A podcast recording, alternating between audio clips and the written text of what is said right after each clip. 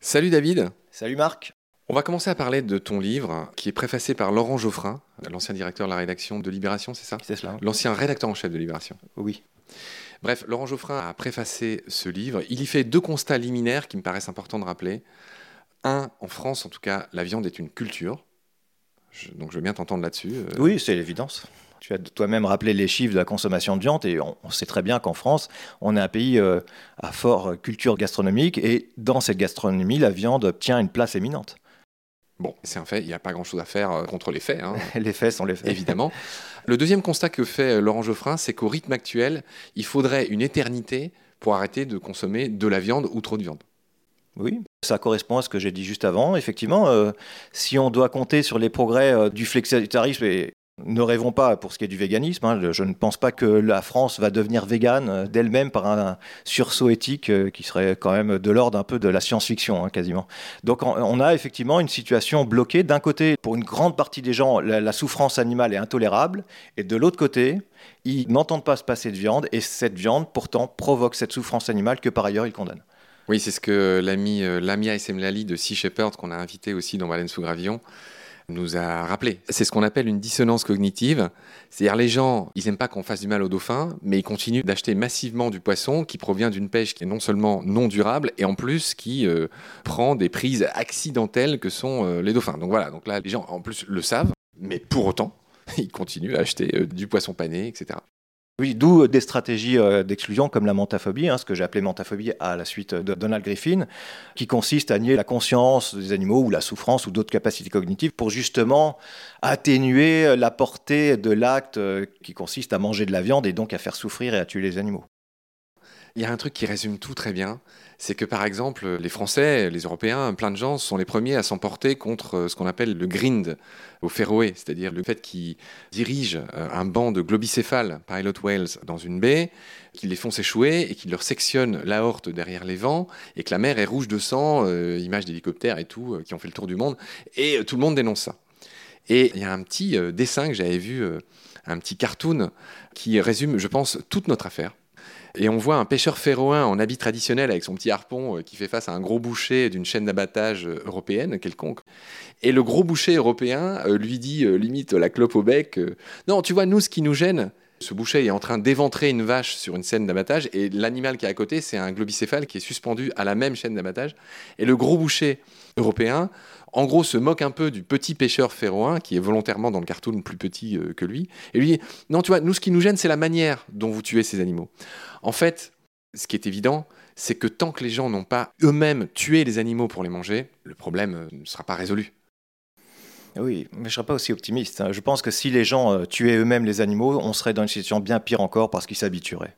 faut pas se faire d'illusions. Les gens, euh, s'ils tiennent absolument à maintenir une consommation, si elle leur paraît nécessaire, ou en tout cas si elle est culturellement installée à un point tel qu'ils ne s'en sépareront pas, ils adapteront plutôt, je pense, leur niveau de compassion, c'est-à-dire qu'ils s'habitueront tout simplement, parce qu'on peut s'habituer à tout, l'histoire le montre suffisamment, y compris avec les êtres humains.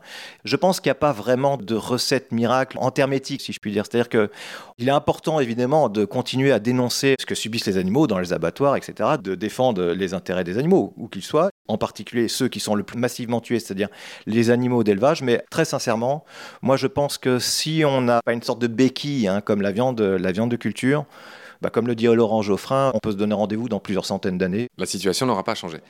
Effectivement, l'élément nouveau, c'est qu'en 2012, il y a un certain Marc Post, un néerlandais, très joli prénom, qui a présenté au monde entier un burger in vitro.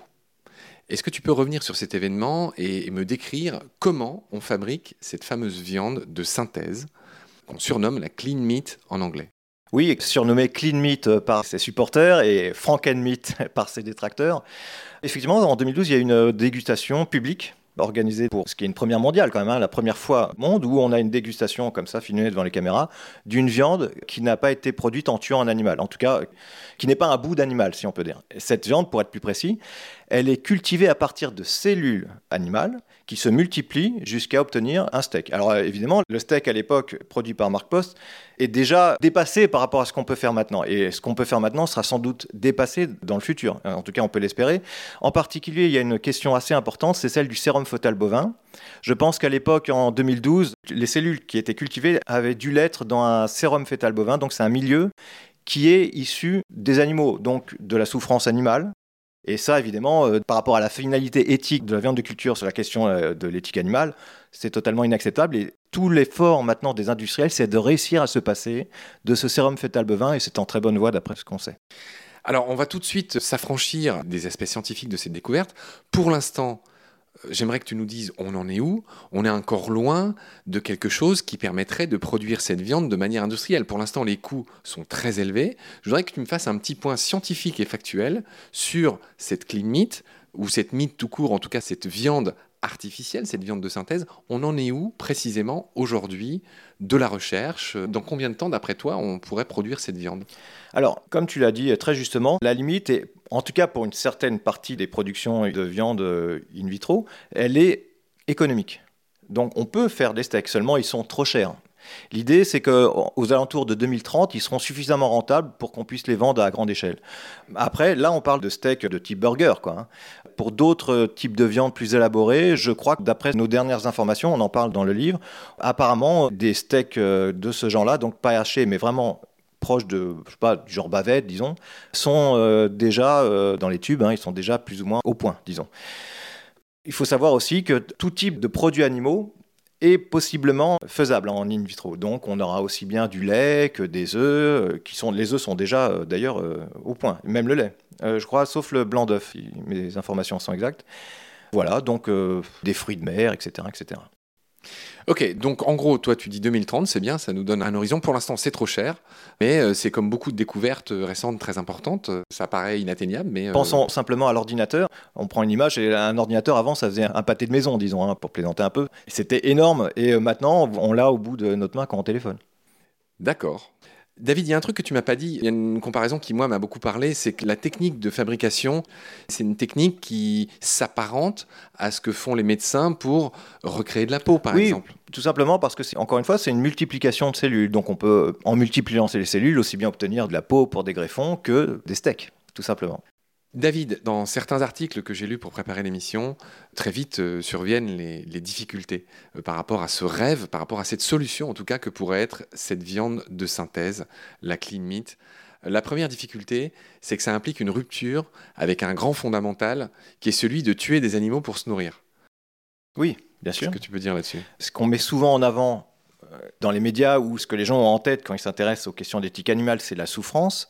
Ce qui est euh, stupéfiant finalement avec la question de la viande vitro, c'est que non seulement on va se passer de la souffrance animale, mais même du meurtre animal, c'est-à-dire qu'on cessera de tuer des animaux, ce qui est une, révolution euh, éthique, hein, parce que toute l'histoire de l'humanité est faite de ce meurtre animal.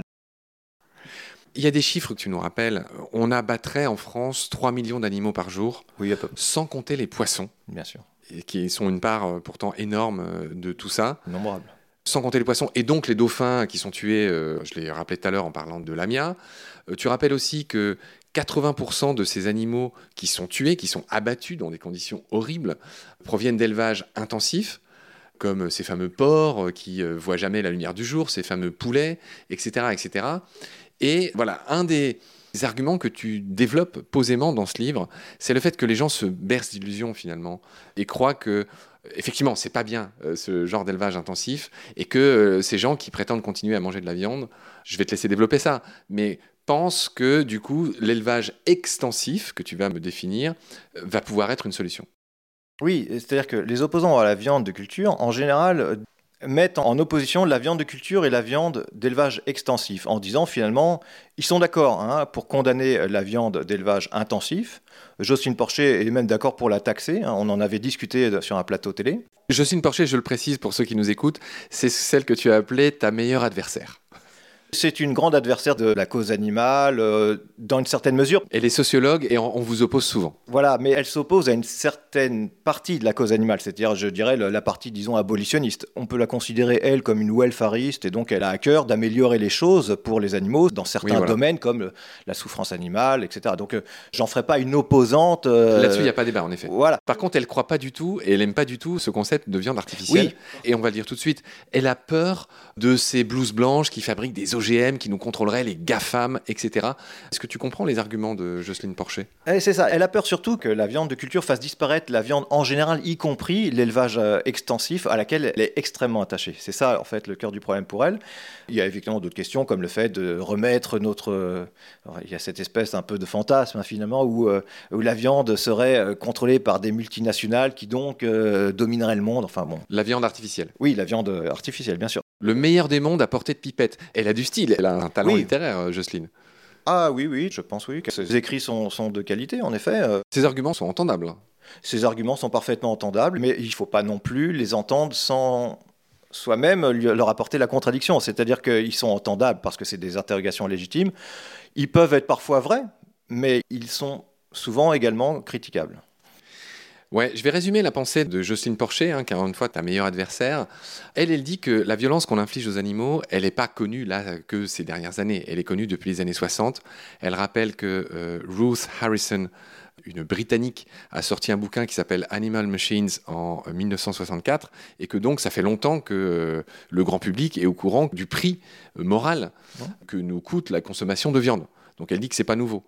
Euh, ensuite, elle dit qu'elle a peur de ce lobby de la selle ag. Qu'est-ce que c'est la selle ag? Oui, l'agriculture cellulaire. Voilà. Et elle a peur que ces startups nous fabriquent en gros un poison qui soit un poison écologique et que ce soit un nouvel asservissement.